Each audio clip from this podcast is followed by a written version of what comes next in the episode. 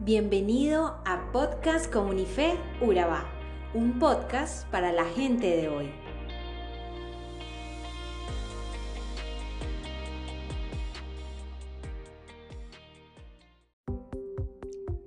Qué rico iniciar semana, retomar labores y actividades propuestas para este cierre de mes. Un mes que de seguro hay que agradecer independientemente de cómo haya transcurrido. Y una de tantas razones se debe estar justo aquí, vivos, estar vivos y con la oportunidad dada por Dios para intentarlo una vez más. Una oportunidad para salir a cerrar nuestro mes con la mejor vibra. De hecho, ¿sabes una cosa?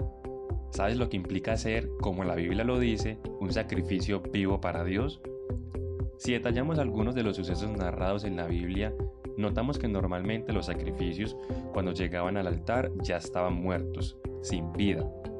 Ser sacrificio vivo para Dios implica que al estar vivos podemos escaparnos y huir del altar o del lugar de sacrificio. Es decir, podemos salir corriendo justo en el último minuto, en ese último instante.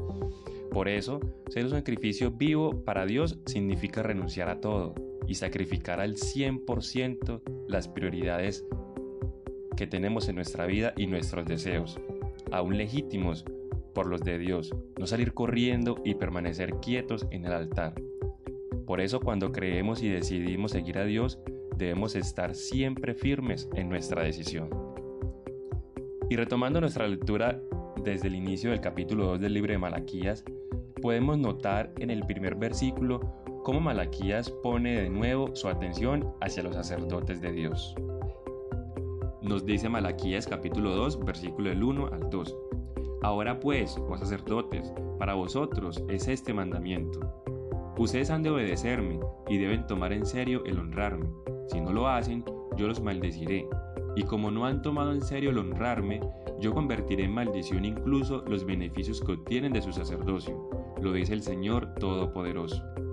¿Por qué habló Malaquías a los sacerdotes de esta manera? Malaquías se dirigió en primer lugar a los sacerdotes del templo, porque se suponía que ellos eran los que en primera instancia debían servir de ejemplo para el resto de la nación. Sin embargo, en vez de reflejar con sus vidas la integridad y pureza de Dios, fueron los primeros en menospreciar su nombre, ofreciendo un culto impuro, contaminado, contrario a las leyes que Dios había ordenado. Y te preguntarás, ¿cuál constituía entonces el pecado de los sacerdotes en ese momento? El pecado principal de los sacerdotes era su evidente desprecio al nombre de Dios, y en segundo lugar, que abiertamente y sin disimulo alguno desobedecían sistemáticamente a Dios.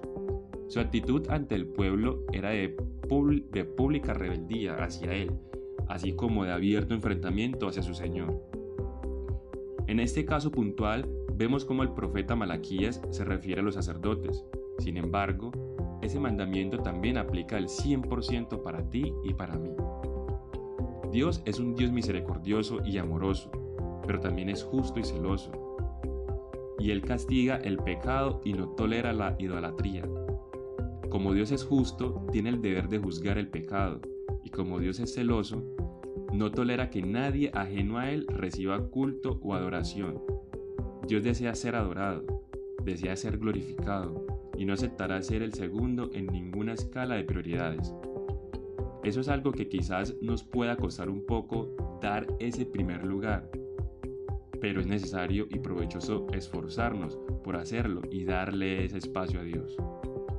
A ver, te haré un par de preguntas para que interiorices allí un momento. ¿Sabes qué lugar ocupa Dios en tu escala de prioridades? ¿Y qué lugar es ese? Es decir, ¿es Dios tu segunda opción en alguna de tus listas de tareas pendientes? Para cerrar ese espacio de hoy, veamos la última parte de ese capítulo en el versículo 16. El Señor Dios de Israel, el Todopoderoso, dice, Cuiden pues de su propio espíritu y no sean infieles. Definitivamente, ese es un llamado a guardar nuestras promesas hacia Dios, hacia nosotros mismos y también hacia los demás.